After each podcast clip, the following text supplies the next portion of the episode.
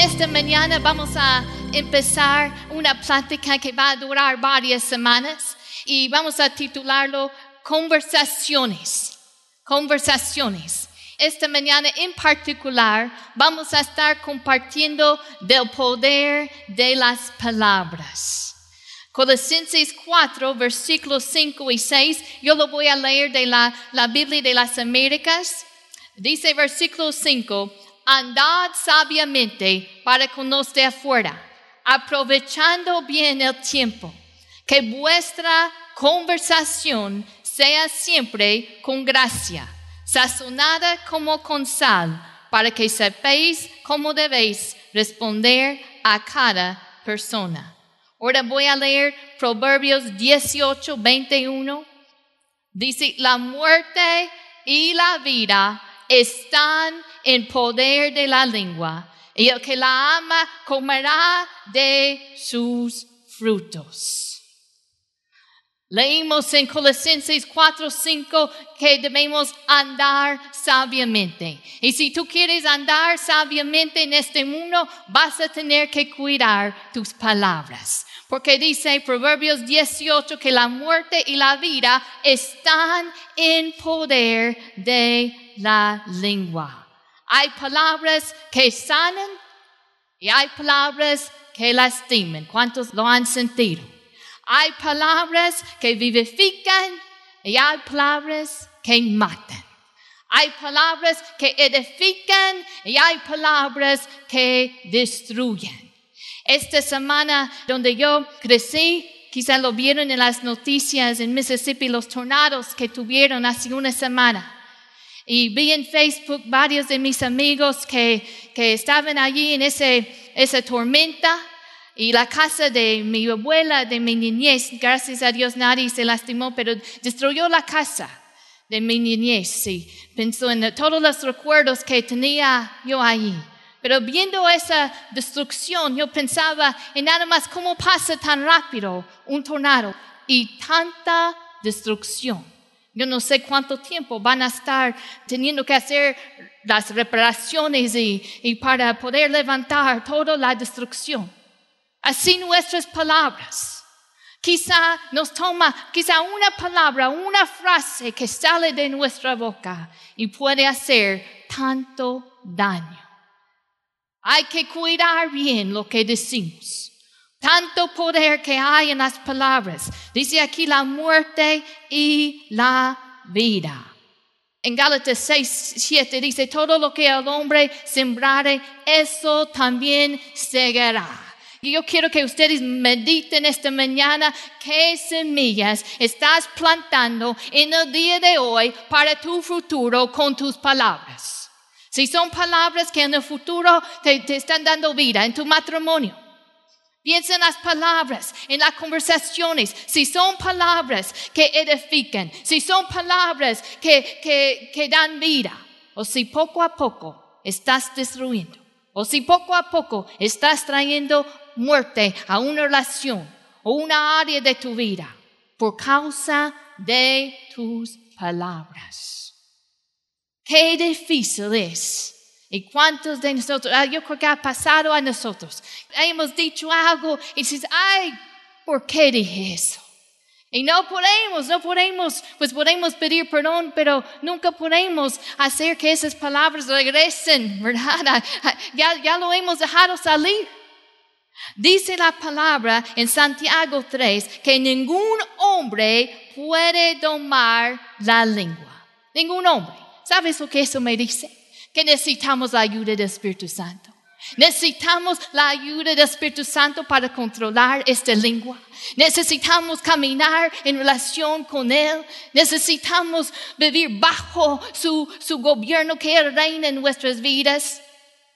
Ningún hombre puede domar la lengua, no lo puedes hacer en tus propias fuerzas. Quizás tú puedes pensar, ay, esta vez me voy a controlar y intentas de qué pasa entre el enojo o alguien te frustra. Hay momentos en que todos somos vulnerables.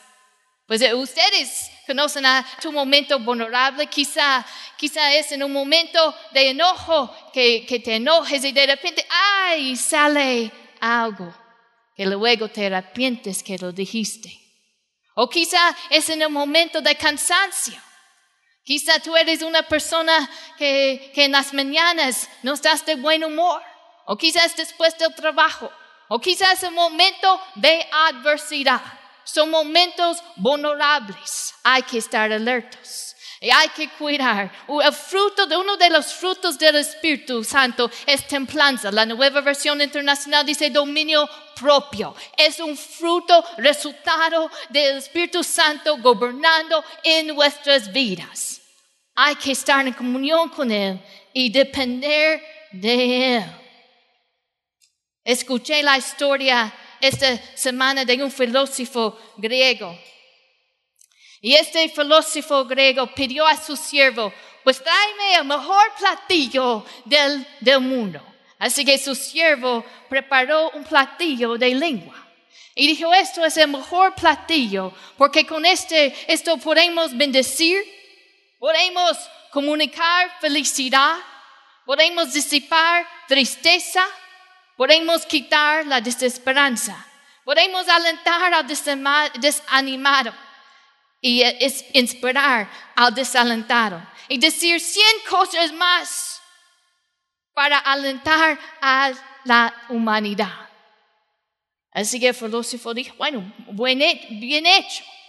Y luego le, le, pide el filósofo griego a su siervo, le dice, tráeme el peor platillo del mundo. ¿Y qué creen que trajo? Una lengua. Y dijo, eso es el peor platillo del mundo, porque también con, este, con la lengua podemos maldecir, podemos quebrantar corazones, podemos destruir reputaciones, podemos promover discordia y enemistad, podemos crear guerra en familias, comunidades y naciones con las palabras. Qué poderosos son las palabras. ¿Qué estás sembrando en el día de hoy? Con tus palabras? ¿Qué fruto hay en tu vida por causa de tus palabras? ¿Son palabras que edifican o son palabras que destruyen? Proverbios 13, 3, lo voy a leer de la nueva versión internacional, dice, el que refrena su lengua protege su vida, pero el ligero de labios provoca su ruina. El que refrena su lengua protege su vida. ¿De qué consiste tu vida? ¿De qué consiste? Pues tu relación con Dios, tu espiritualidad, consiste de tu, tu estado emocional, consiste de tus relaciones, tus interacciones con otras personas, de las actividades que haces en el día. El. Dice aquí que refrena su lengua, protege su vida. Cuando tú refrenas tu lengua, cuando llega ese momento que tú sabes que es un momento vulnerable, quizás sientes enojado o, sientes frustrado o de mal humor, refrena la lengua. Lo puedes hacer. Amén. Con la ayuda del Espíritu Santo, no tú solo, pero con la ayuda del Espíritu Santo, tú lo puedes hacer y así estás protegiendo el matrimonio, así estás protegiendo tu relación con tus amigos, así estás protegiendo a, tu vida emocional, protegiendo a tu espiritualidad. Hay que guardar, refrenar la lengua. Cuidado con esos momentos en que estás, que sientes más vulnerable. el Salmo 39 y, me encantan los salmos, cómo comunica uh, la, verdad y la expresión de nuestra humanidad.